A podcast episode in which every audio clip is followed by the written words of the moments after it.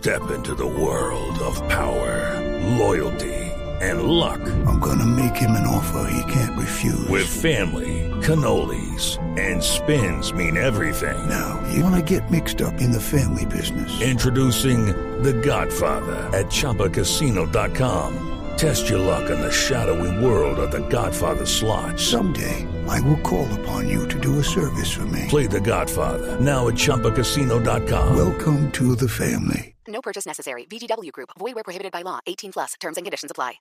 Son las 8 de la noche. Aquí comienza Mesa Blue con Vanessa de la Torre.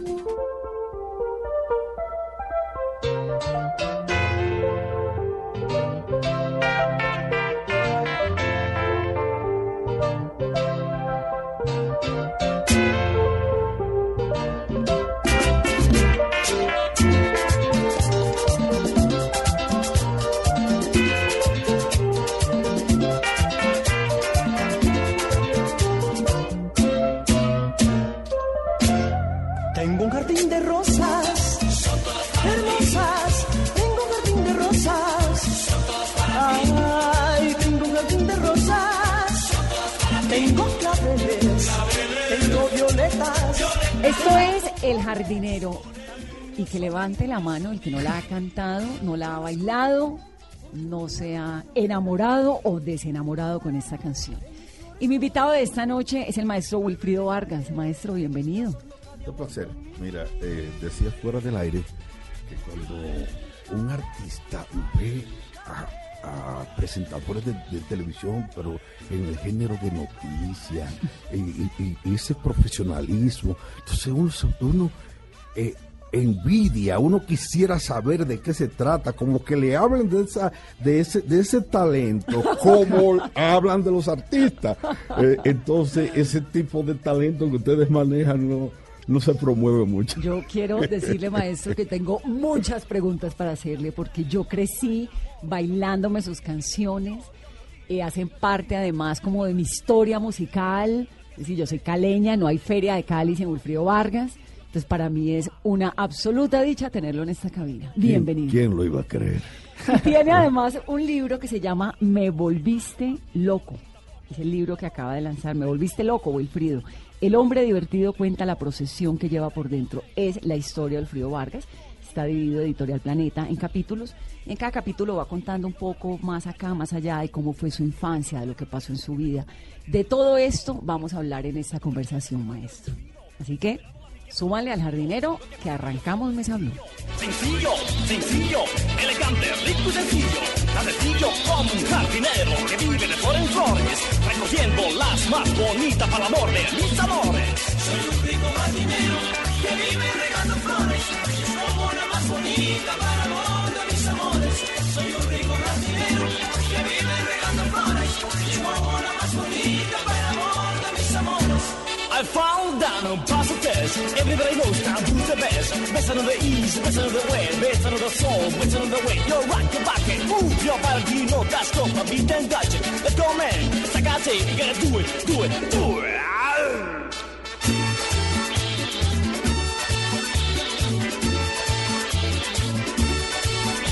La que va a hacer las preguntas soy yo, maestro. Cada vez que apagamos el micrófono, entonces él me hace una mini entrevista. Voy a comenzar por la infancia. Él cuenta en el libro lo siguiente. La precariedad era tal que en algunas ocasiones, cuando caía un aguacero, el viento arrancaba una parte de nuestro techo de yaguas. Por eso en la cocina solía haber una vela encendida con unas cuantas monedas alrededor. Iluminábamos el ruego con el dinero que no teníamos. Más que una casa, la nuestra era una cáscara de huevo pequeña y quebradiza. Así era su infancia. Así era mi infancia. Pues yo aceptaba eso como, como, que, como que así son las cosas.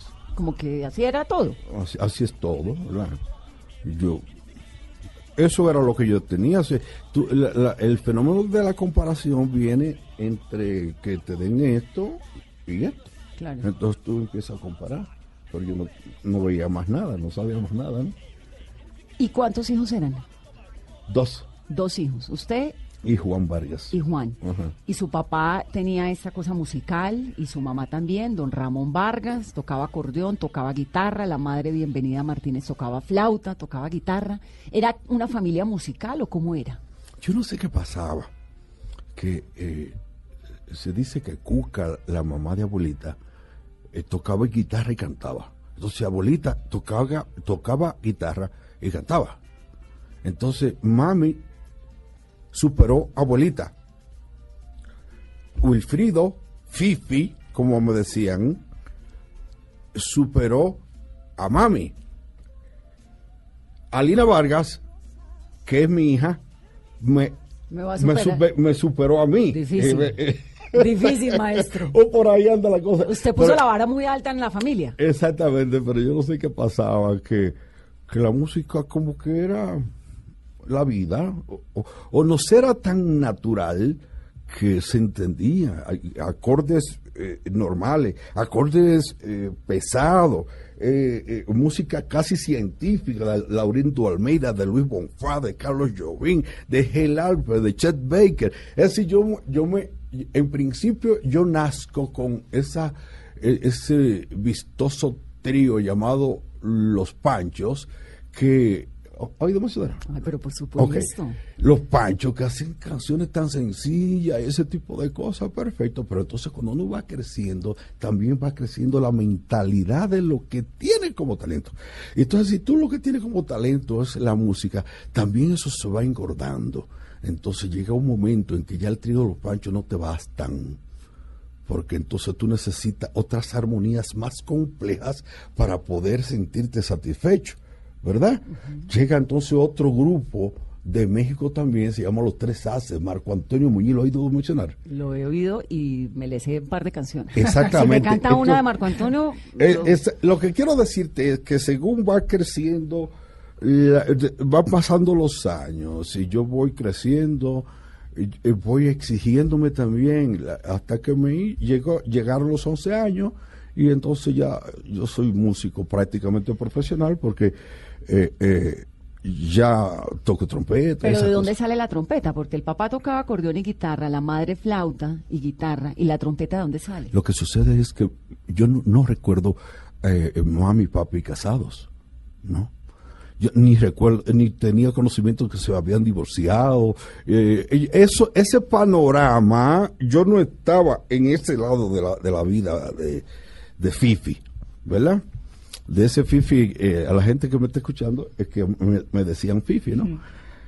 Pero ¿qué sucede? hay un episodio muy un poquito triste porque entonces el saxofón tenor de la banda de música de Altamira se Altamira era el lugar en el cual usted nació, Exacto, en el cual creció y vivió en la cáscara de huevo, como En la- llama su en la casa, cáscara de huevo. en República en Dominicana. República Dominicana. Entonces el saxofón tenor de la banda de música se enamora de mami. Eh, en la cultura latinoamericana de esa época, nadie que no fuera papá le podía poner la mano a mamá, porque se encontraba un lío. Entonces, Juan y yo le caíamos a pedrar a Antonio y a mami también. Pero, pero agrediéndolo, porque como una, tú has visto esta, esta gallina que le quitan un pollito, una cosa que se pone como furiosa. Eso fue, y pensar que ese mismo hombre que le ponía la mano a mi prohibida mamá fue que me llevó a, a la banda municipal de música de Altamira. Él fue. Él fue que me llevó. Yo creo que entonces yo soy hijo de muchas cosas, de muchas circunstancias, de muchos padres, de muchas personas, de, de- como la vida en sí. Pero los papás se separan por cuenta del músico o ya estaban separados cuando mami se...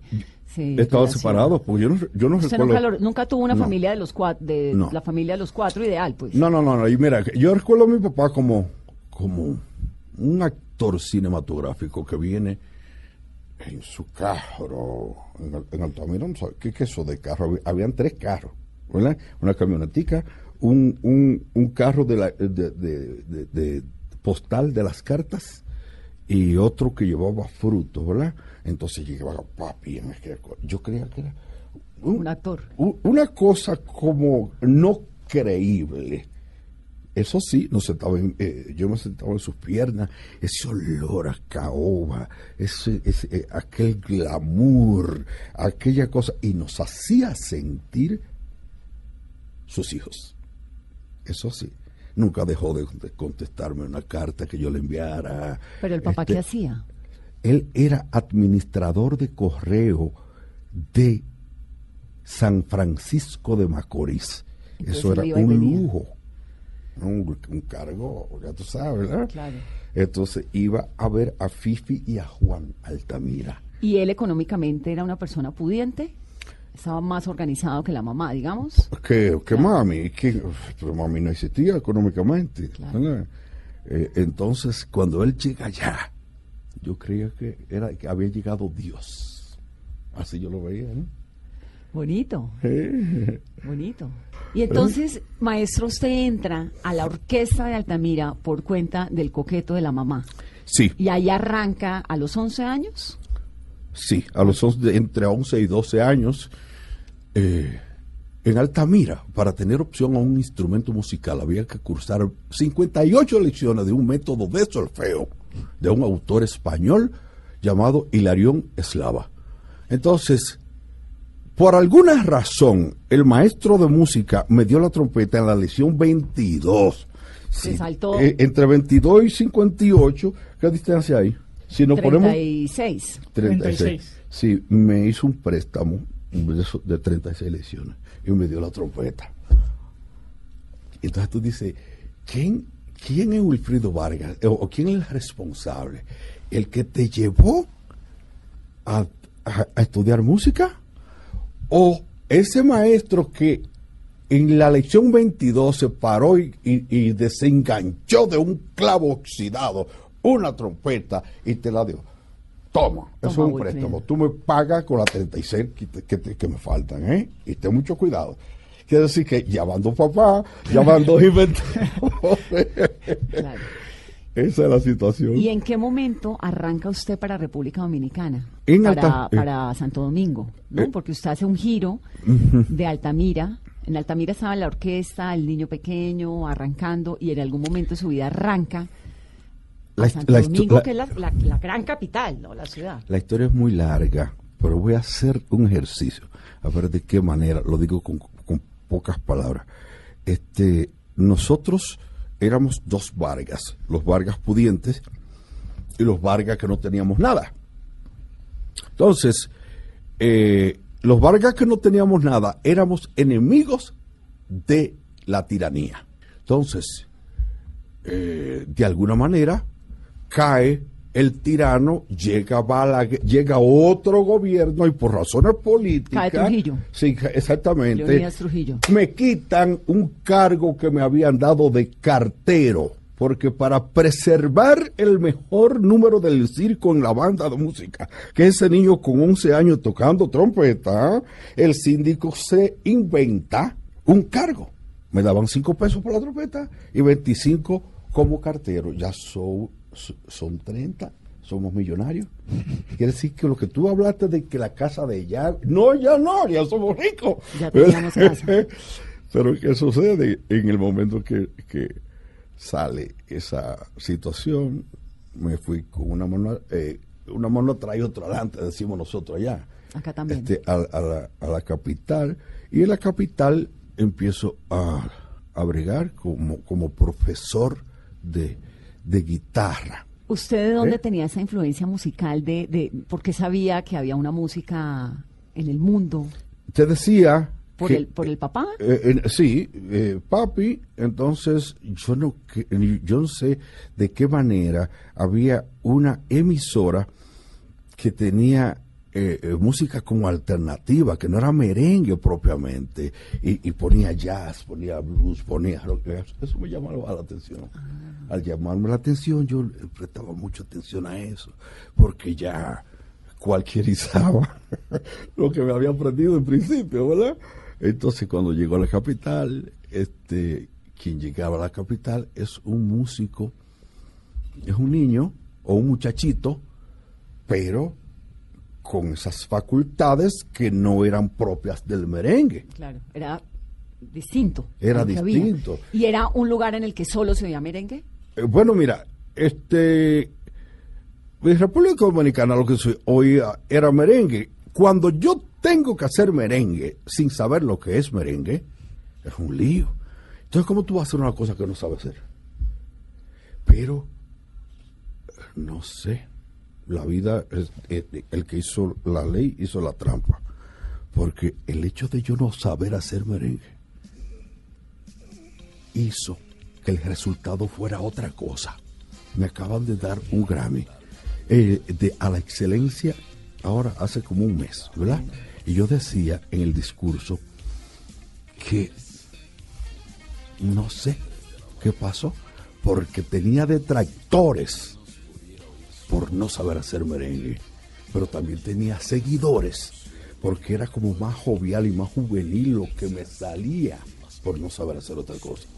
Y al parecer, los seguidores, eso es como si, como si estuviéramos en televisión, y al, pa- y al parecer, los seguidores, y voy levantando el, el- la cuestión. Café. No, no, el, el premio. premio. Ah. el premio a El la excelencia. Y al parecer, los seguidores le ganaron el pleito a los detractores. Y subí, subí el, Eso fue en la entrega, en el y recibimiento entrega- del premio Grammy. Entonces subí el homenaje. El, el homenaje, ¿verdad? El premio, eso se fue abajo, ¿verdad?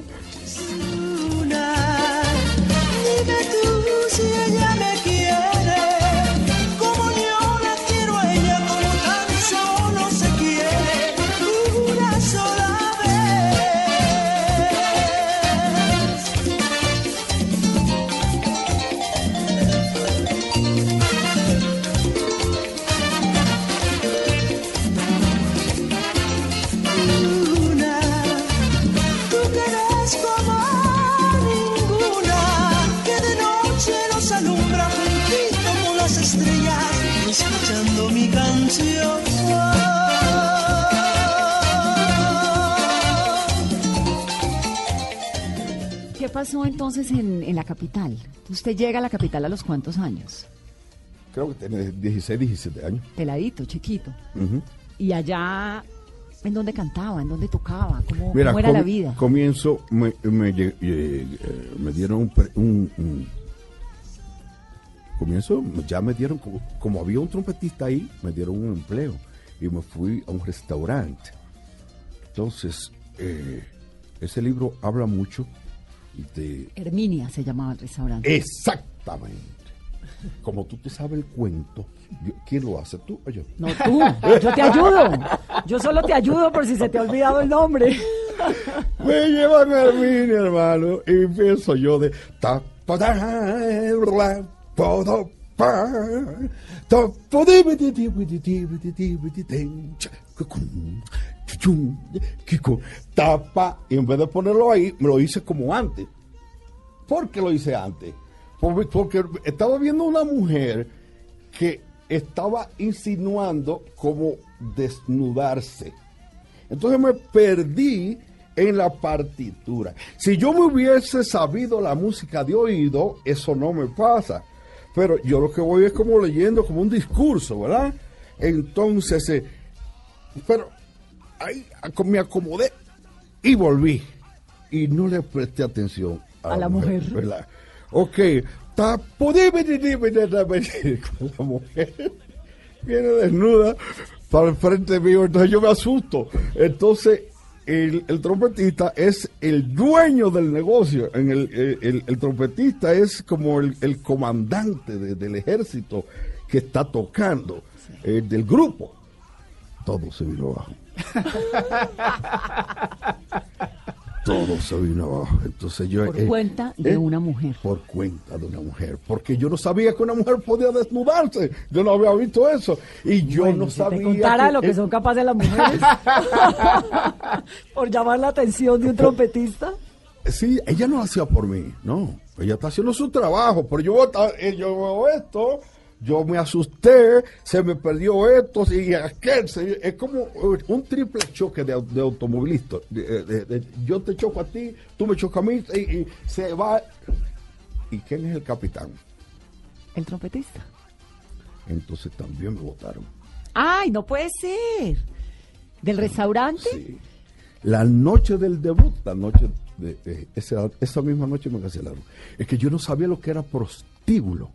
Yo no sabía que habían centros eh, de prostitución. Yo no, eh, eso, eso no, eso- yo no sabía lo que era eso, ¿verdad? Entonces, eh, al, al- eh, eh, di que el striptease, que yo cuándo, eso, eso, eso, lo vino yo muchos después, fue que yo me vine a enterar de, de esa realidad. Pero en ese momento yo, yo era un analfabeto de la vida. Estaba muy peladito. ¿Y entonces cómo se para? Bueno, el asunto es que ya empiezo a desenvolverme. Los errores, los sufrimientos, los fracasos crean musculatura. ¿verdad? Entonces eh, me pongo a ver lo que son los muchachos que quisieran aprender guitarra avanzada. Empiezo con mi guitarra. Hice algunos alumnos, algunos alumnos, y, por más algunos alumnos, hasta que llegué a ser eh, eh, un guitarrista con Miguelito Méndez, que era un amigo de mi papá, que era para mí el mejor guitarrista que había en República Dominicana. Y ahí estaba Fifi y Miguelito. Éramos nosotros los que dábamos clase de esa guitarra a la que yo llamo avanzada para no para estamos en radio para ilustrar a la gente de guitarra un poquito más avanzada que lo que que lo que cantan los borrachos y la serenata y la gente. ahí fue mi gran empresa en 1972 pero después de ahí eh, me llaman a un otro restaurante, no un prostíbulo, sino un restaurante real, ¿verdad? Para tocar en eh, un restaurante entonces llamada, el, llamado El Casbas. Ahí ya yo tenía cierta experiencia. Y ahí ya no me despisté cuando se me paró una mujer cerca. No, y ahí ya no, porque ahí ya no era problema. ya- yo, yo, yo tocaba muchos instrumentos. Yo fui, yo en el, en un lugar cuando yo estaba con Miguelito Méndez y la guitarra, simultáneamente era pianista de un, de una, de un lugar que se llamaba el Rancho de la Campana. Y simultáneamente tocaba bajo en el caribeño. Pero usted nunca estudió una carrera, ¿o sí? No. Nunca. No. Todo fue música. Todo se me hacía lógico. Wow, pues un genio de la música, ¿no? Si todo se me hacía lógico. Eh, un instrumento que cae en mis manos, yo sé en qué consiste, no tengo que. Arranco, ¿eh? Arranco. Eh, eh, como que. eh, yo llamaría talento, esa palabra es obscena en un micrófono dicho. No, no, pero es que tiene un persona. talento innato. Pero yo, eh, sí, yo llamaría talento a la facilidad que tiene cierta gente En hacer algo. en hacer algo. Tiene talento para pegarle a la pelota o- o- y, y lo desarrollas. Yo, yo tenía talento en la música y, y eso, eso me dio muchos resultados porque a lo largo de mi vida este, era prácticamente un, un, un lidercito donde quiera que llegaba. Claro. En el instrumento que fuera. Mira, yo fui a, a Cuba, este, eh, y yo era miembro de la Fania All Star. Yo no sé si aquí dice eso. Claro que sí, ¿Eh? ahí lo cuenta. No, en el libro no, pero yo en la en el proceso de, de, de la preparación de esta entrevista encontré que entró a la Fania en 1979, cuando ya habían pasado, o estaban ahí Celia, Héctor Lavoe, Rubén Blades, Willy Colón, Larry Harlow, Johnny Pacheco. Era la meca, ¿no? Sí, la- y la gente dirá, ah, bueno, tú, tú era, era trompetista de la Fania. De la Fania All No Stars. es cierto. Fue un, ¿qué fue? Yo tocaba trombón. Entonces tú vas a decir, pero ¿qué es lo que tú tocas? todo. todo y nada.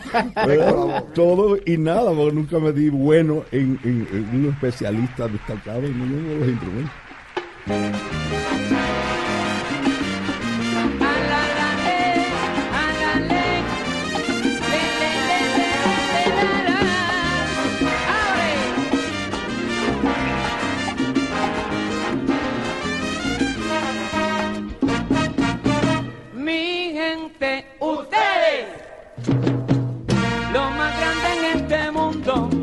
Me hacen sentir un orgullo profundo. Lo llamé vengan conmigo. No me preguntaron dónde, orgullo tengo de ustedes, mi gente siempre responde.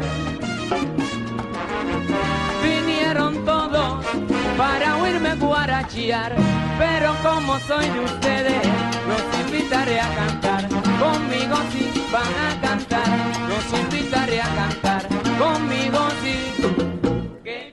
¿Cómo llegó a la Fania? La Fania era una constelación de estrellas de las personas destacadas de cada país, ¿verdad? Al parecer, se fijaron en mí en cuanto a República Dominicana se refiere, ¿verdad? En Héctor, en, en Puerto Rico, Rico. eh, si nos vamos para Panamá, en Blades eh, de Panamá, eh, Celia si de no- Cuba. esa- y así yo representando la República Dominicana me llevaron para la Fania. ¿Y cómo era la vida en la Fania? Es un desastre. déjalo ahí. ¿Sí? de- déjalo ahí. Era es- rumba constante. ay, ay, ay. Pero rumbo de la pesada. Eran los reyes del mundo. Eh, en los realidad. reyes del mundo, los reyes del mundo.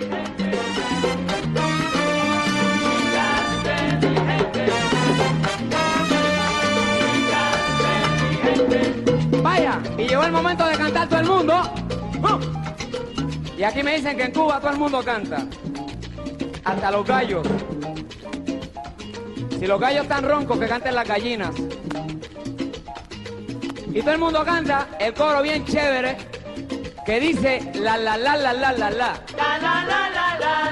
Ese es el coro y lo que está sube y todo el mundo canta. Ahora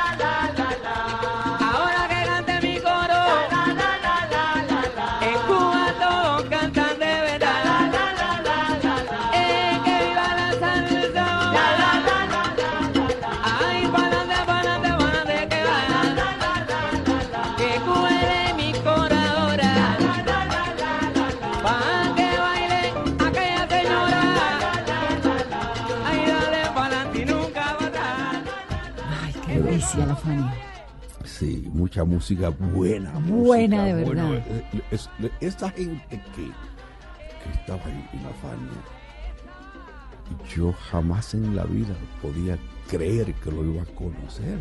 Mucho menos que le iba a dar la mano. Mucho menos que le iba a hablar. Mucho, de todos esos mucho menos hasta llegar a que sean compañeros míos. ¿no? La, vida, cantar. la- la vida es loca. Maestro, voy a hacer una pausa en esta conversación en Mesa Blue. Tenemos mucho de qué conversar con Wilfrido Vargas. Ya regresamos. Ese barbarazo acabó con todo.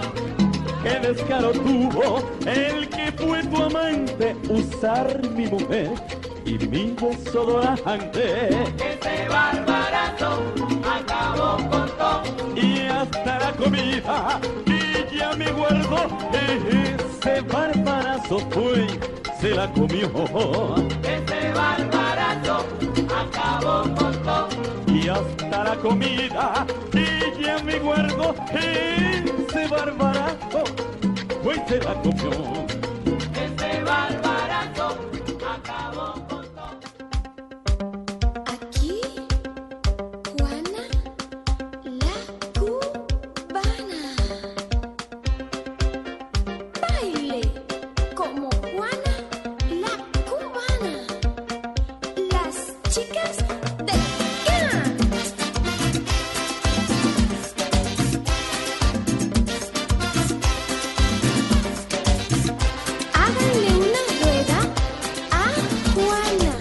Wilfrido Vargas, hablemos de las chicas del CAN. ¿Cómo nace las chicas del CAN? La chica del can es una eh, eh, eh, un capricho de una muchacha llamada Belkis Concepción, hija de un amigo de mi papá, que protegía a mi papá en la era de Trujillo. Entonces Belkis me dice que vaya a ver ese grupo de muchachas que iba allá y se ponen a hacer merengue, como, como los niños que están jugando, pero a mí me caía bien esa sonoridad de, esa, de, de esas muchachas cantando, eh, eh, jugando a hacer merengue. Se llamaban así, ¿no? Las muchachas. La- las muchachas se llamaban, ¿verdad? Que, que sepa yo, que recuerdo Sí. yo, ¿no? Jugando a hacer merengue, pero a mí me daba eh, una sensación tan fresca. Era una sensación fresca. Se me parecía a, las tunas puertorriqueñas. Alegre vengo de la montaña. Y estas mujeres cantando. Y, Ay, qué cosa, cosa más bella, ¿no? Pero no, no, no pasó más nada. Belki seguía intentando, eh, intentando como convencerme de que hiciera algo con ellas. Hasta que luego se me encienden los bombillos y trato de buscar un personal que fuera capaz de interpretar algo escuchable y algo que tuviera que ver con el consumo popular. Entonces, nos fuimos a buscar la- las personas que pudieran hacer eh, eh, eh, servir de marco musical a a una canción cualquiera, ¿verdad? De manera bien básica, ta, ta, ta, chan, los trombones, trompeta, y de ahí sale Belki Concepción, soy la chica, la chica, la chica del can. Belkis Concepción y las chicas, las chicas, las chicas del can. Y, y viene, tú has oído una cosa que llama la media María. ¿Cuál es? Me siento ronda de la gloria, la vela María. ¿Tú no eso Pero bien, el asunto es que... Pero aquí la pongo para que la oigamos. Exactamente. Muelle la gloria, la bella María. Y la pasa bailando y gozando con tranquilidad. El asunto es que las chicas del GAN este, llegan a, a perfeccionarse de la misma manera como yo crezco cuando te hablaba de que, eh, eh, que llegaba mi papá, porque todo lo mismo, ¿eh? todo el mismo proceso. Así como yo, eh, eh, con esos acordes como que no sabía cuáles eran y después que iban aumentando. y la vida es así, siempre, hoy es mejor que ayer. Tú podrás hablar mal del internet, pero no puede, eh, no puede eh, no, no, lo puede satanizar, porque que eh, la vida va avanzando. Entonces las chicas del can iban avanzando hasta el punto de que se convirtieron prácticamente en el referente de que la mujer podía hacer música. Y música de merengue. Para arriba esa linda pareja que está enamorada. Ya tiene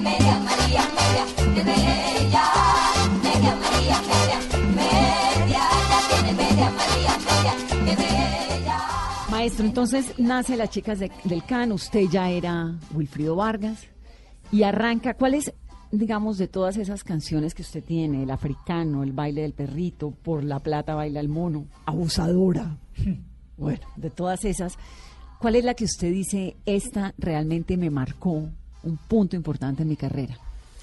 Bueno, esa pregunta es fuerte, ¿no? Eh, Porque siempre hay como un punto de arranque, ¿no? Sí, yo diría el primer hombre en base. A, a mí se me sale Sí. mucho el béisbol. eh, eh, Lo entiendo perfectamente. Exactamente. Hablamos el mismo idioma. El, el hombre, el primer Sí. hombre a envasarse, Envasarse. eh, fue una composición llamada em, El Barbarazo.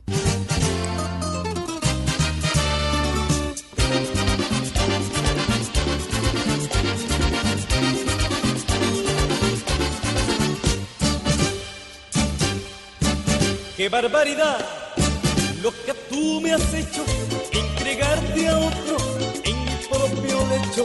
Y precisamente cuando más te amaba, me das por la espalda esa puñalada. Usaste el cepillo, mi propio jabón y la intimidad de mi habitación. ¡Qué barbaridad! ¡Qué tremenda herida! Después de haber sido tan grande en una canción de adulterio con violación a domicilio. Qué barbaridad lo que tú me has hecho entregarte a otro en mi propio lecho. Y el queso que había en la mesa también se, Se lo, lo llevó. Ese barbarazo. Qué descaro tuvo el que fue tu amante usar mi mujer y mi desodorante. Es decir, eh, ese tipo de temática llamó la atención. Es más, es más, maestro, disculpe que, que ahí lo interrumpa, pero hoy, para referirse, por ejemplo, en mi país, en Venezuela, a alguien que se lleva todo, Sí. le dicen el barbarazo. El barbarazo, sí. Barbarazo. Si tú quieres otro más, entonces ponemos abusadora.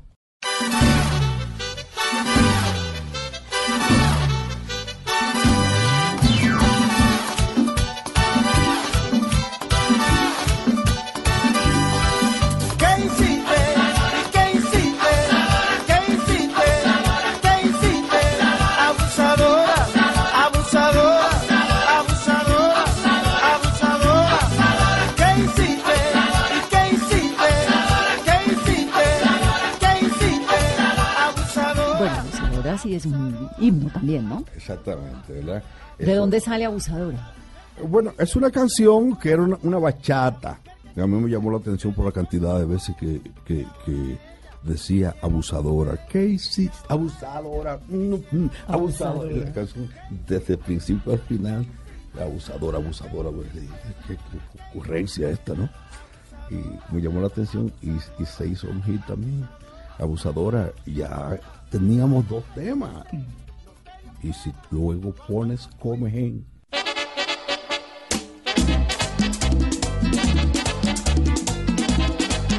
Mi mujer ya me está consumiendo. Destruye como el comején mis sentimientos. Comején me está cayendo. Comején me está comiendo. Ya tenemos tres temas, ¿no? Y viene el mejor de todos los compositores del mundo, Calixto Ochoa. Y me entrega un trabajo que se El llama africano. El africano.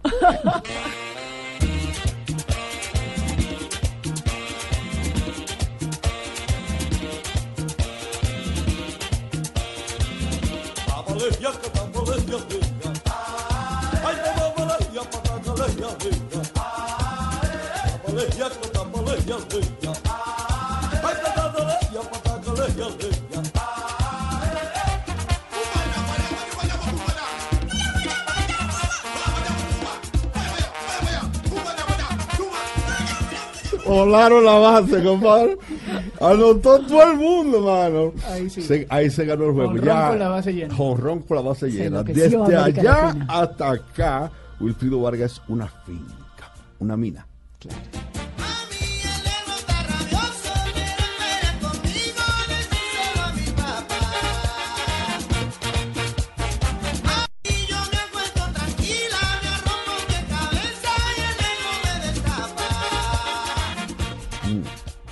del libro donde se habla del amor, donde cuenta una de sus historias de amor y dice, nos casamos y nos amamos como yo no conocía el amor hasta entonces. Porque según lo entiendo, a pesar de mis alegrías esporádicas y mis romances fugaces, lo que en realidad había conocido eran el trauma y el dolor. Mis relaciones, aunque iniciales e intensas, habían sido difíciles, casi imposibles. Y con Austria todo fue diferente. Claro que sí. Yo nunca había visto eh, en persona una mujer como ella, ¿Quién es ella? Austria, la mamá de Alina, la mamá de Wilfridito. Es decir, yo había visto en televisión, sí, a Brigitte Bardot y ese tipo de cosas, ¿no? Pero una mujer como tú, así, blanca, elegante, en Altamira, el biotipo, Bueno, gracias por lo que me corresponde, maestro. no era como Austria. Entonces, cuando, entonces cuando yo llego al, al Casbas, a- eh, al restaurante árabe, cuando yo llego ahí, este, la conozco a ella.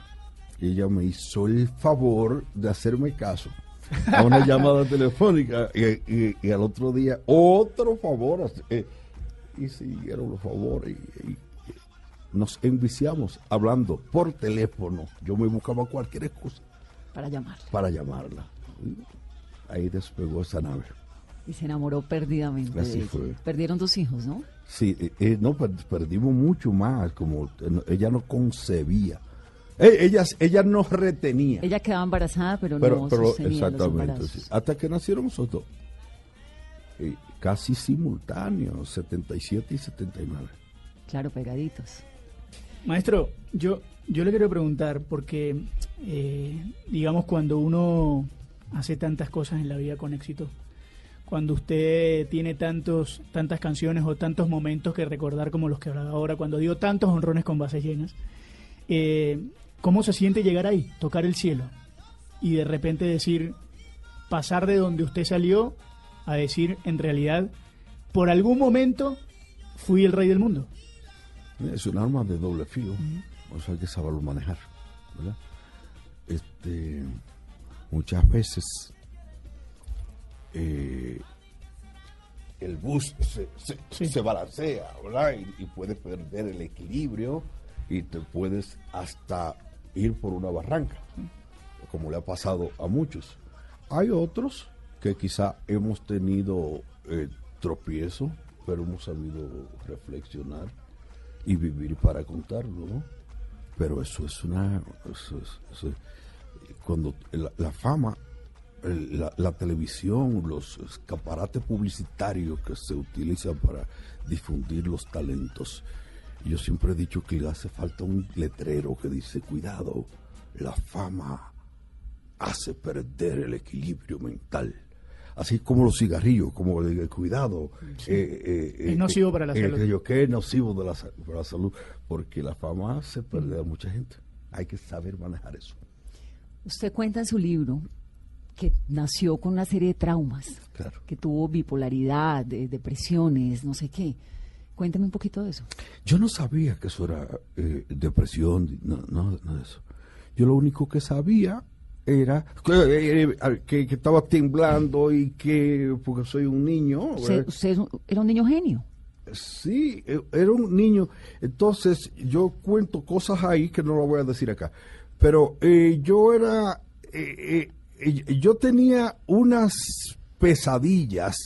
Yo veía cosas que luego entendía que tenían el nombre de alucinaciones. Pero cuando crecí, O sea, vivió toda la infancia con esto sin saber qué era. Sí, y, y, y, para saber que tenía trastorno de ansiedad y esas cosas que, e, esos términos llamados eh, depresión, bipolaridad, eh, ansiedad, eso lo vino yo a, a oír, a, a ver por televisión, entonces yo digo, ah, pero eso es lo que, eso es lo que yo soy, mira, eso es lo que yo tengo, y nadie me lo había dicho. Entonces me vine a enterar por gente que no es, que eh, ningún médico me habló de eso. ¿Pero hizo tratamiento posteriormente con la vida o nunca?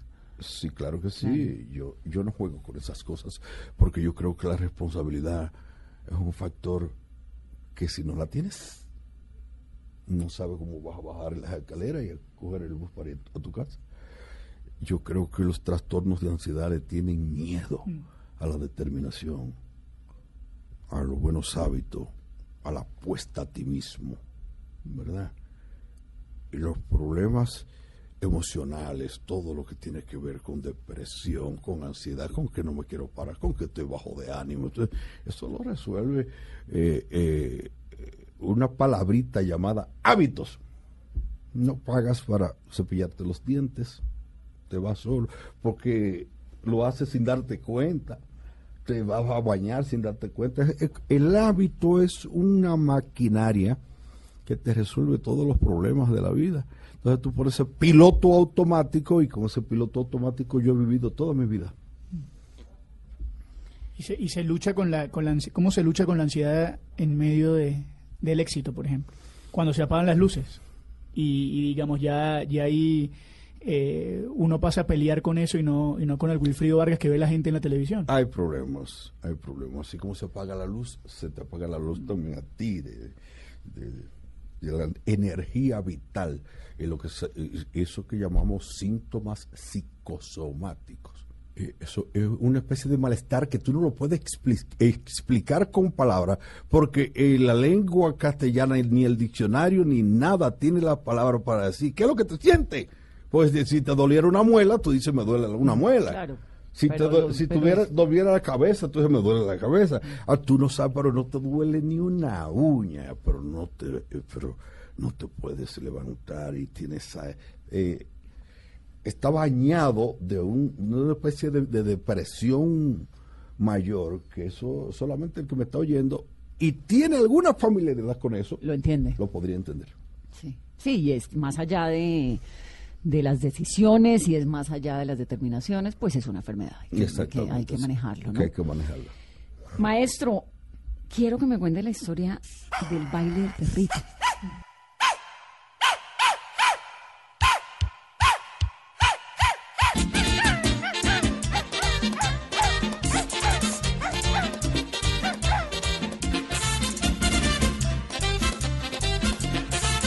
¿A usted de dónde le salió eso? A mí no. Este, generalmente se hace una canción y a esa canción se le hace una coreografía. Esto no. Esto era un baile que existía. Ya existía. Exactamente, le digo yo a Milton, el manager de entonces, ¿y qué es eso del baile del perrito? ¿Es un baile? No, no, no, no, ¿Qué, qué, qué, qué es eso? Lo del baile del perrito, que todo, yo veo a todo el mundo con eso. Es un baile que hay. Milton Adames, te están preguntando que cuál es la canción que uh, para yo saber de qué se trata el asunto. No, no existe la canción, es solamente un baile. Entonces la Un canción, baile sin canción. Exacto, entonces la canción no existe. Yo no. Yo dije, ah, bueno, no, yo la hago. no, no- no existía. ¿Eh? No existía. Y ahí arrancó ese baile del perrito, compadre. Entonces, pero al revés, al baile Le pusimos canción. se le hizo la canción una batería de compositores dominicanos y, y, y- y- y todo. el- el- yo, yo creo que es uno de los grandes éxitos también de, del repertorio. Sin duda. Mm. Además, porque la bailó toda América Latina, toda Sí. Iberoamérica, Todo el mundo. ¿no? En todo el mundo se bailó esto, el baile del perrito. En mi casa no se baila el perrito. No, señor. No te pongas guapo. Ese baile le gusta a todos los muchachos. Que no me den consejos. Se nos acaba el tiempo, maestro. Me quedaría toda la noche aquí decir, hablando. tú- tú vas a decir que Wilfrido está loco. Te lo trajimos para hacer eh, una entrevista y, y- y me estaba entrevistando, no dejó de entrevistarme a mí nunca. Ay, maestro. Yo logré, dice él, ser quien soy gracias a la trompeta. Más que un instrumento se convirtió en mi trampolín, mi mejor amiga, mi amante, mi confidente, mi cómplice, mi aliada. Hice de ella un emblema. Qué precioso eso. Sí, porque es que eh, eh, eh, la, trompeta para mí, eh, debajo del brazo, es no es obligatorio, pero para mí, porque yo no, yo no soy muy creyente, pero a ese sí, pero creo que sí que soy creyente, porque eso lo dice todo. A ese símbolo yo le agradezco la vida. Entonces, es, es A la una trompeta. Sí, es una, es una manera de, de- de creer Claro. a ese símbolo, eh, a la simbología que me representa la trompeta, el instrumento como tal. Este, cuando yo veía esos es- trompetas mexicanos, tuada, tuada, ay Dios mío, todo bella. Mariachi. Ay Dios mío, sí, sí, sí. Qué Entonces, belleza de instrumento, ¿no? Hoy en día, Wilfrido Vargas, la trompeta que toca, se reduce a, a un trabajo modesto porque ese instrumento es tan físico que necesita que tú estés por lo menos tres o cuatro horas diarias haciendo ejercicio, porque los labios no te van a responder a menos que no lo hagas.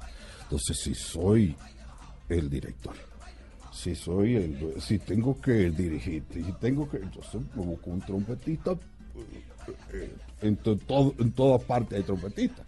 Me busco un trompetista que haga ese trabajo, pero no suelto la mía. ¿Usted toca trompeta todos los días de su vida? No, en cada actividad toco trompeta. No me veo, no aceptaría salir al escenario sin ese amuleto. Sin mi llamado trompeta. Octavio me estaba contando cuando estábamos preparando esta entrevista de Venezuela, ¿no? Sí, porque, porque si alguien, digamos, durante los 70, los 80, Venezuela fue un país que recibió muchísima música, que tenía un programa televisivo que se llamaba Sábado Sensacional que conducía Amador Bendayán y que iban las grandes figuras del mundo, desde Queen, Michael Jackson, Wilfrido Vargas. Y, y Wilfrido se puede decir que Wilfrido durante un tiempo, yo estoy seguro que él tenía las llaves de, De Venezuela. de, de Venezuela y del Sí. aeropuerto internacional de Maiquetía era su casa y, y por ejemplo, o sea, todos nosotros nacimos escuchando su, su música y, y añoramos esa, esa, esa Venezuela, ¿no? Ese, ese lugar donde iban todos ustedes a, a cantar eh, a lo largo de todo el país, ¿no? Vamos a ver cómo le va este libro. Dependiendo cómo le vaya este libro, eh, a mí me, me falta hacer cuatro libros más de eso, hablando de, De todo lo que yo puedo hablar, Mm. de todo lo que yo... eh, eh, solamente con respecto a esa temática que Venezuela, que Wilfrido, que yo conocí a mi a mi esposo por ti, porque fuimos y que mira que yo me casé por que, que yo aprendí a bailar, a bailar contigo, que, que, eh, ese tipo de situaciones de, de- de dramas que eso es muy bonito que tú seas eh, de- por, por casualidad, porque eso no, la, la vida no es un libreto, ¿no? Pero que tú hayas tenido participación en un matrimonio feliz, en una vida feliz, no lo creo. Pues usted ha tenido participación en muchas vidas felices, en muchos episodios de fiestas, de conexiones, de encuentros, de cariños, de romance. Creo que es una cosa muy impresionante lo que inspira la música de Wilfrido Vargas, porque es que es romanticismo puro, es talento, es impresionante y de verdad me siento muy feliz de que haya venido a mi mesa, a nuestra mesa Blue, maestro. Le Sí. agradezco mucho. Siempre lo quise conocer. Yo no sabía que te iba a conocer nunca. Porque ¿cómo le llego? No canta. No, no, ¿y dónde la busco? ¿Dónde? Yo sí canto y canto bien, lo que pasa es que se oye horrible. Cuando tú entras por esa puerta, digo, ¡No! Me saqué el premio, no tuve que pagar nada, ¿no? Qué bueno. Me volviste loco, Wilfrido. Así se llama el libro El hombre divertido, que cuenta la procesión que lleva por dentro y que además es una historia verdaderamente muy interesante y muy linda de su vida, de su República Dominicana natal, pero sobre todo de la música, del jazz, del pop, del bossa nova, del soul, del merengue, de todo eso que tenemos en la sangre los latinoamericanos. Maestro, gracias por estar aquí, gracias por su generosidad, por permitirme metérmele a la vida. Por favor, no sé a quién darle las gracias, porque yo no. yo- yo- a mí nadie me dijo que era tú que veníamos acá. Que suene la música de Wilfrido. Esta canción, Volveré. Esta trompeta es suya, ¿no? Seguro. Preciosa. Que tengan una muy feliz noche. Soy Vanessa de la Torre, hoy con Octavio Sazo, el gran maestro Wilfrido Vargas y esto es Mesa